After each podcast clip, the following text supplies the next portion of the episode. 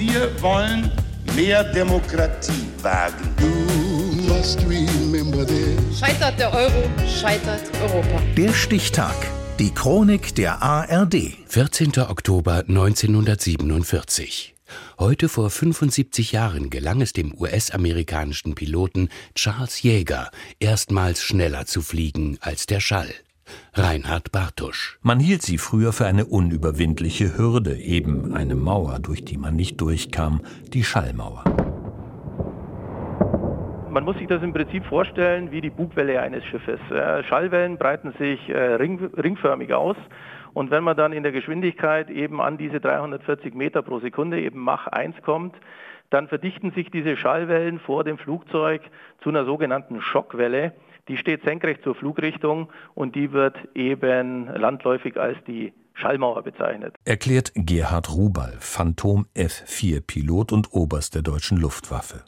Versuche, die Schallmauer zu durchbrechen, gibt es viele während und nach dem Zweiten Weltkrieg, vor allem im Sturzflug.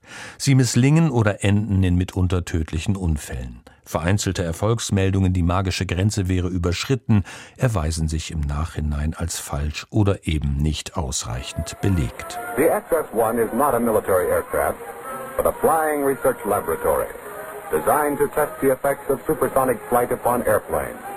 Mit einem fliegenden Labor zur Erforschung des Überschallflugs mit der Bell X-1 will die US-Luftwaffe den Durchbruch schaffen.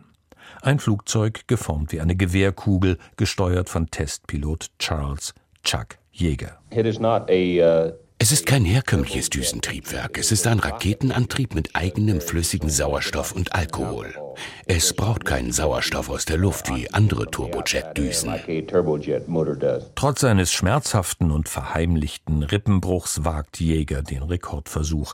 Ein zurechtgesägter Besenstiel hilft ihm beim schwierigen Schließen der Einstiegsluke der Bell X-1.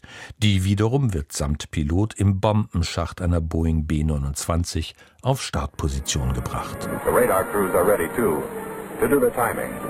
The only possible method Jägers Fluggeschwindigkeit wird mit Radargeräten gemessen, die seinerzeit einzig zuverlässige Messmethode. Er erreicht eine Geschwindigkeit von 1299 Kilometern pro Stunde, 1,06 Mach. The really big moment. Through the sound barrier.